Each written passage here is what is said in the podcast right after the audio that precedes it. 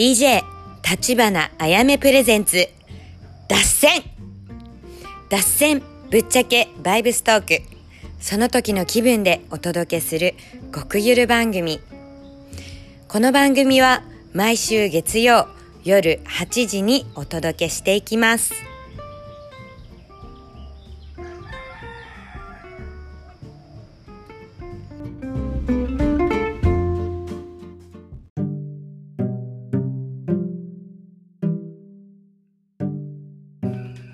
アロハこんばんは。ハワイ島から立花あやめです。今回第8回目となるポッドキャスト。はあなんかさちょっともう早速脱線するんだけどさ今朝バナナの木を切ってたの。てか生まれて初めてバナナの木を切ったのね。でそしたらさなんかあのfire ant。fire ants。あのアリねアリ。しかも噛む。超超痛く噛んでくるちっちゃいアリがいるんだけどそれがさ大量にバナナの木からわっさー降りてきてもう鳥肌もんですあの fire ant にあの噛まれたことがある人はこの痛さわかると思うんですけど超激痛。もうそんなのがふりかけみたいにさわっさーかかったからさなんかもう首首からあのてか T シャツで布がなかった場所そう首あたりと腕とかあとなんと目噛まれちゃってさ人生で初めてでアリに目噛まれたのなんて。ねびっくりしちゃった。もうあんなに痛いんだね。ファイヤーアントにしかも目ん玉ね目ん玉。あのなんかもう本当にさしかも眼鏡かけてたのにさよく入ってきたよね。だからさ私は思ったんだ。あのバナナの木を切る前にバナナにすごい挨拶さもっとすればよかったと思って。切る前になんかちょっとバナナもさ生きてるからさね生きてるから実を結んでくれるじゃん。だからさねあのこれから切るねごめんねもっといっぱいバナナ作ってねって言ってさ切ればよかったのにさごめんね切るねって言ってこうざっくりそのまま言っちゃったのね。でちょっとリスペクトの心がなかったからお仕置きされちゃったのかなって思いました。なんかさすごいんだよ。バナナバナナの木切るんだけどあのー、えっ、ー、とね私もこれは生まれて初めて学んだことだからみんなにシェアします。えっとバナナバナナの木があるのね。バナナの 難しいなこれ説明。バナナの木があってでバナナのあの葉っぱがあってあのよくさバリとかでお皿になってるやつ。あのでっかい葉っぱね。でその葉っぱの葉っぱの真ん中あたりからお花が咲くのねバナナって。そうバナナってお花咲くんだよ。あの不思議花のポケモンのねポケモンの不思議花の背中あのさ不思議花のお花。あれあれ。すごいよね。あでも不思議花。えー、っとなんだっけあれ。不思議だね。不思議そう不思議花か。不思議そう不思議そうが膨らんだ感じ。ポケモンのあの不思議種から進化してあのつぼみみたいのあるじゃん。であれあれがさ咲いちゃうとさや厄介なわけじゃないんですけどそうあの栄養取られちゃうから切らなきゃいけないんだって。その不思議バナになる前にそのつぼみを。だからバナナがねなんかそのお花の周りになんかポニョポニョってすごいなんかできるのね。でそのバナナがあのそうバナナの真ん中にセンターにそのつぼみがあるわけよ。デランってなんか下がってんだけど。ちなみにこのあのこの何？バナナのお花？うちの猫ちゃんのさまんじゅうさんがさすごい大好きで。まんじゅうさん子猫の頃に狩りの練習を始めてたんだけどそうハンとね狩り。そう猫だからさやっぱさワイルドだよ。こういうなんかね自然で育ってる猫ちゃん。なんかねそう狩りの練習でいつもバナナのお花取ってきてでそれで「おちょちょちょちょちょちょ」ってなんかあの練習してた。なんかあの何て言うんだろう難しいね。このブルース・リーがすごい100連発パパパパパって打つような勢いね。そんなに100発も受けないから猫ちゃんだから。勢いでバナナリーフをなんかこうあのカジキマグロ釣ったぞみたいな感じで「おちょちょちょちょ」ってすごいやっててさ面白くてよく動画撮ってたんだけどそのまんじゅうさんのあの狩りの練習に使われてるバナナのお花なんかやっぱこうちょっと分厚くてなんかすごい変な色しててさ変な色ってかちょっとなんだろう。うん変じゃないんだけど赤黒いみたいな。だからそれをさまんじゅうさんが家に持って帰ってきた時はすごいびっくりした毎回。なんだこれはみたいな。こうまあねあのうんちかワンちゃんのそうまだ子犬だからさたまにうんうんちしちゃうのよ家の中に。うんちかなんかネズミかトカゲ。か あれだね。ゴキブリか。まあどれをとってもあまり嬉しくないよね。そうだからいつもさゾワッとするわけよ。そのまんじゅうさんがねバナナのお花家に持って帰ってきてると。でそのバナナのあのお花での特訓も終わり今うちのまんじゅうさんはあのトカゲをすごい捕まえるようになっちゃって。ねちょっとやめろと言ってもさ猫だから分かんないじゃん。だからさなんかその猫的にはご主人様にあのなんだろう。ハンとしたその獲物を差し上げるみたいなリスペクトを込めての気持ちもあってこう。よくさあの靴の隣に並べてあったりするんだよねあとドアの前に並べてあったりして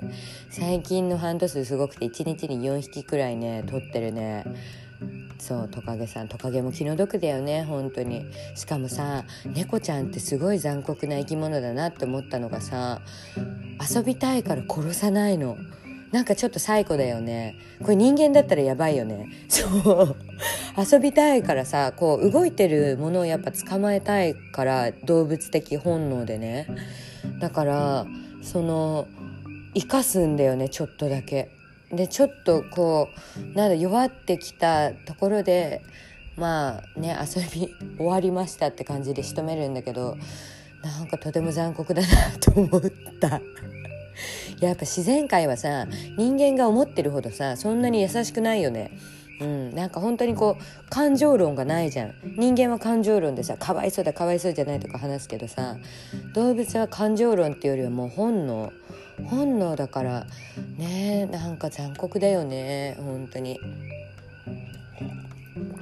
でもさこんな残酷だよねって言ってる人間の方が残酷だからびっくりしちゃうよね本当に。うん。やっぱりこうなんだろうなハワイ島にあの移住移り住んでから自然がすごい近くなって私もさ今までは何だろうあの何を食べてるか分かっていたとしてもその殺す現場とかさ裁く現場を見ないからさだからその生きていたとは理解しているんだけど心は痛くならずに肉とかすごい食べてたの。日本の時はもう食べ放題とか大好きだったね。もう焼肉大好きだったね。もう焼肉しか行ってなかったね。そんぐらい本当に日本の焼肉って美味しいじゃん。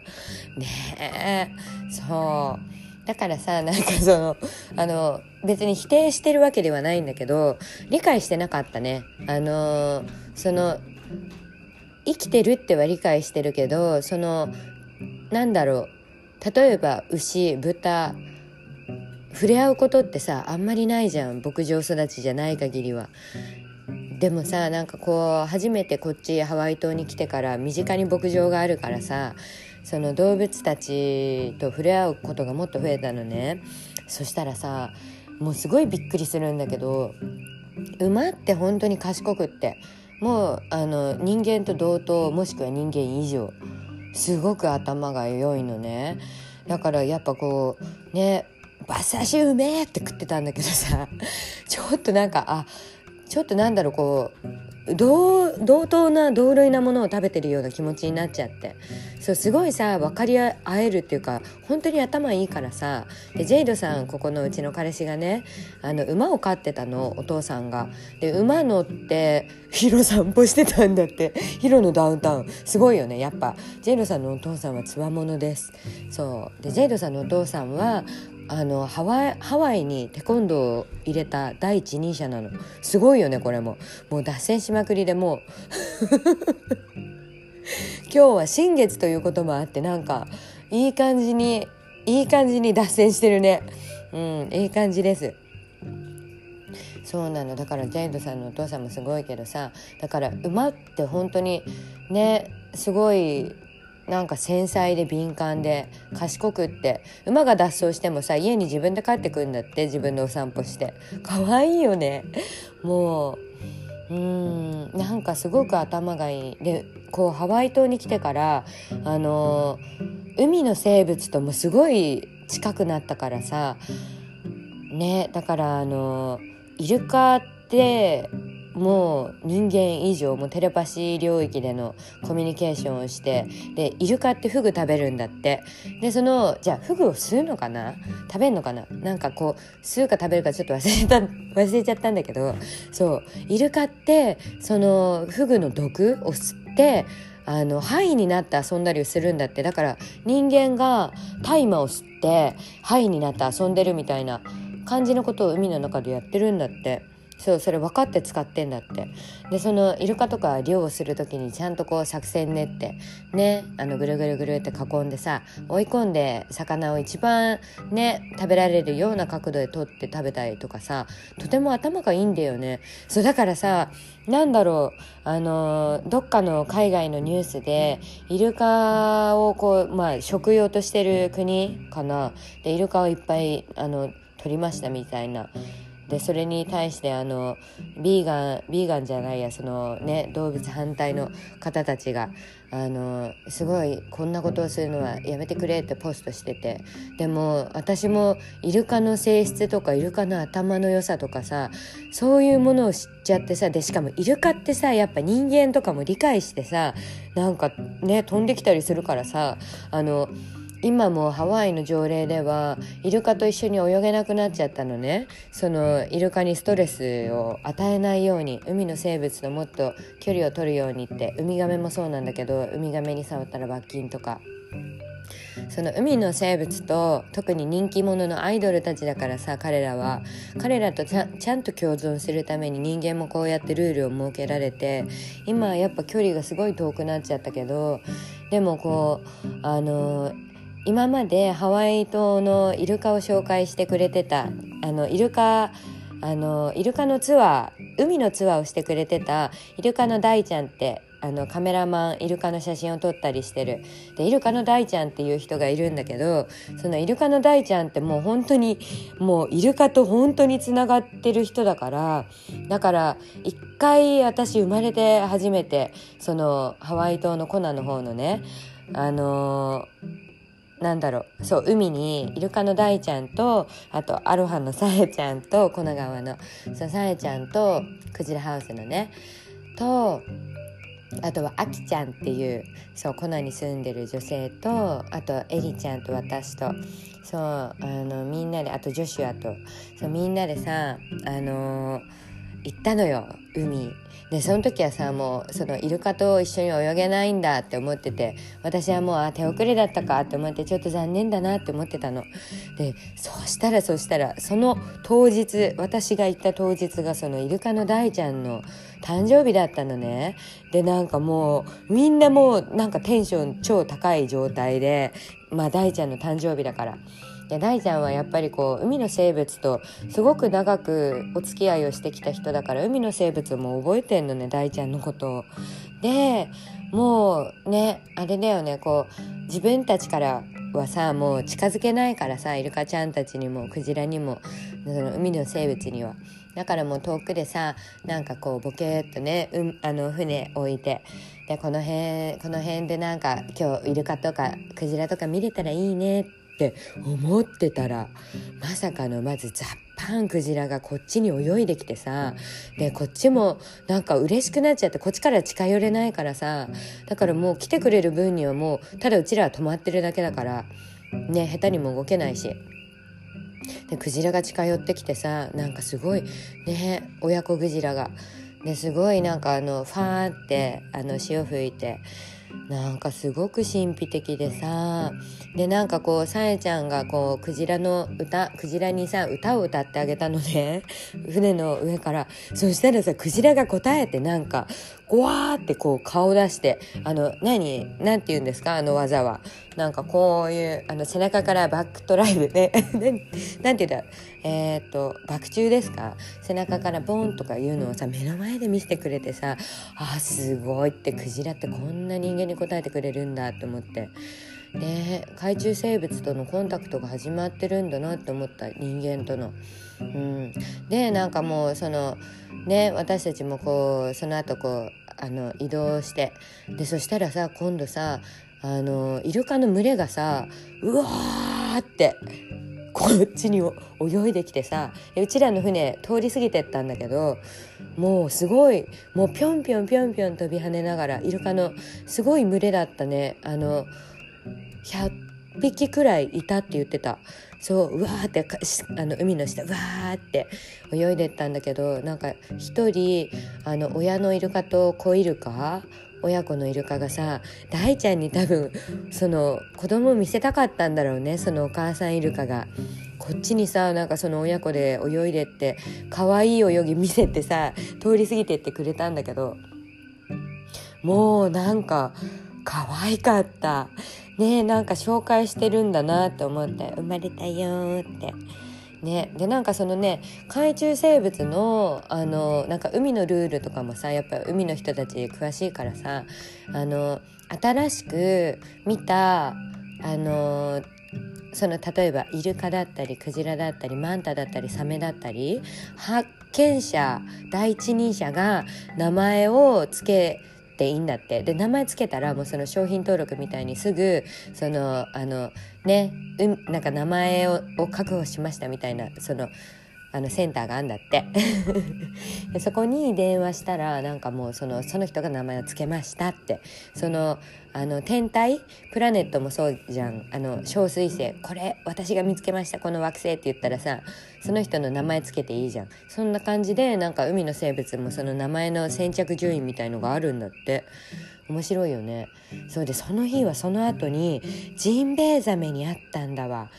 それもすごかったな。ジンベエザメからさもうこっち船ずっとワンちゃんみたいについてきてて。可愛かったもう。ねなんかさ海の生物たちが本当に大ちゃんの誕生日をお祝いしに来たんだなって思った。だからぜなんかその大ちゃんもさすごい大興奮気味でさその日ねあの仕事もさ本当は入ってたのに仕事も急になんかあのキャンセルになったから急に来れて。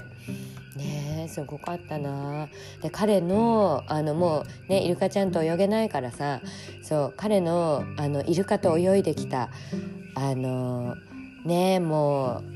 うなんだろう歴史記録の写真集がイルカの写真集がすぐ完売になっちゃうんだって。でも次なんかあのハワイ島で個展を開くそうなのでそうまだあの日にちとか詳しいことは決まってないけどその時に私もねあの海の音を入れた DJ とかできればなって思っててうん、あの携われたないいなって思ってます。そうそんなイベントがありそうなのでハワイの人は是非足を運んでみてください。はい日程と詳細はまだですけど。うん。大ちゃんのそのイルカの個展絶対になんか何かしらで協力したいからさ。ねすごくいいものになると思います。ちょっとお茶飲みます。今日はテンポよく脱線してます本当に。イルカの大ちゃんまで脱線したよ。朝のバナナの話からねそうそう朝のバナナの話だったんだわ。そうだからさバナナ切った時にさバナナもさ水プシャーって出るの。すごい水分量高いのバナナを切って。ね。急に戻ったはいいけど。うん。まあそうですね。今そうこれを撮ってんのがさ今3月の新月。3月3日なんだけどちょうどひな祭り。そうで今日あの新しい縄文シェアハッピープロジェクトあのお掃除お手伝いしに来てくれる女の子がアメリカに上陸した上陸したのでそうまだヒロじゃないんだけどそうあのそうなんですよ。イミグレ超厳しいからさあのハワイと LA 特に。もうすごい確率で返されるのねハワイとあの LA のイミグレは。別に何もしてなくてもあの滞在が1週間以上とかだとすぐ返されちゃうからさ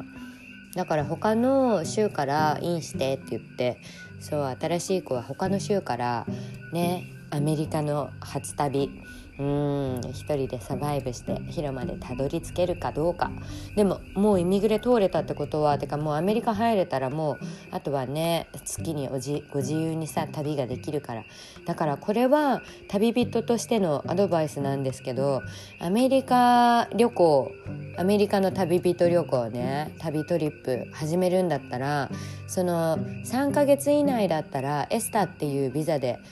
あの自由に回れるから。それ以上回っちゃうとダメだけどそうオーバーステイになっちゃうからね。だからあのその3ヶ月以内は、まあ、自由に旅ができるからだからあの入国する時は LA とハワイ以外をおすすめしてます私は。うん、そうあとはなんかあのよくあのなんだろう。あの LA の学生とかがやるのがなんかビザ切れそうになったら一回メキシコに飛ぶ。もうあのテキサスの真下だからさ。そうでフライトも安いから。でメキシコ飛んでからまたアメリカに再入国するとか。なんかいろんなねなん、うん、いろいろいろみんなやっぱ頭がいいね。いろんな手段使ってあのうまく旅してる人すごくいる。でメキシコもね確か3ヶ月そうメキシコにねい私これあのー、放送してる時は多分メキシコにいるわ。メキシコ初のメキシコ一人旅行ってきます。そうフライト取ったの。でメキシコはね3ヶ月。ビザも特になくってすごくあの緩いのよ。ね。そうであのうんそうなの。意外と緩くてびっくりしてます。うん。であの現地で初め一人でちょっと回ってそう初のね初っていうかこう何？もう8ヶ月ぶり9ヶ月ぶりの一人旅ちょっと久々にやってこようと思って。最近もうさ自分のこうなんだろう。自分のあのどこまでできるかっていう能力を使ってないとすごいなんか錆びてくんだよね。だからこうたまには自分で一人旅して自分でどこまでできるかっていう力試しやりたくなるんだよね。うん。でもまたさ謙虚になるからさ一人旅すると。全部やっぱみんなのおかげで今があるんだなってとこまで気づけるようになるから一人旅は超おすすめしてます。うん、私もだから今回の一人旅はもうハワイの広からこっから LA 飛んでまず LA でワンストップしてでちょっと時間過ごしてから今回オースティン大門先生そうお友達のねフィメールラッパーの大門先生のライブがあるからそこオースティン one stop してでその後メキシコそのままカンクン飛んで。でカンクンからトゥルム。トゥルムでもしかしたら私の大好きな姉さんと hang できるかもしれないから。そう。そんな感じでトゥルム行って。でそっからもしあの可能だったジェイドさんと向井さん彼氏たちメキシコ合流してでちょっとあの今回はメキシコ超超暑くてさあのピラミッドすごいある,、ね、あるのねあっち。マヤマヤの遺跡がすごく多くてピラミッド特にあのトゥルム川とかは。でマヤ歴の遺跡探検したくって。そうだからもうあのその友達に会うのももちろん本当に超楽しみ。なんだけどももう本当にもうピラミッド。もうエジプトに向けてやっぱこうあの段階踏んでいかなきゃね理解が深まんないでエジプト行ってもさちょっともったいないからエジプトがやっぱ私の近い将来行きたいところだからその前にワンクッションまずはマヤ歴マヤ歴を調べてマヤの遺跡。そうマヤの遺跡ってもともとそのムー大陸の人たちの移り住んだ人たちをマヤって呼んでたからそのね私たちがやっぱこれからあの旅人ジャーニーを進む上ではマヤ歴は絶対通るとこだからマヤ。マヤ文明ね。そうだからそれをちょっと探索しに行ってきます。でそうだね。な今回ポッドキャストっていうこの手段があるからいろいろあのメキシコのねその遺跡探検のレポートとかもここに残していこうと思います。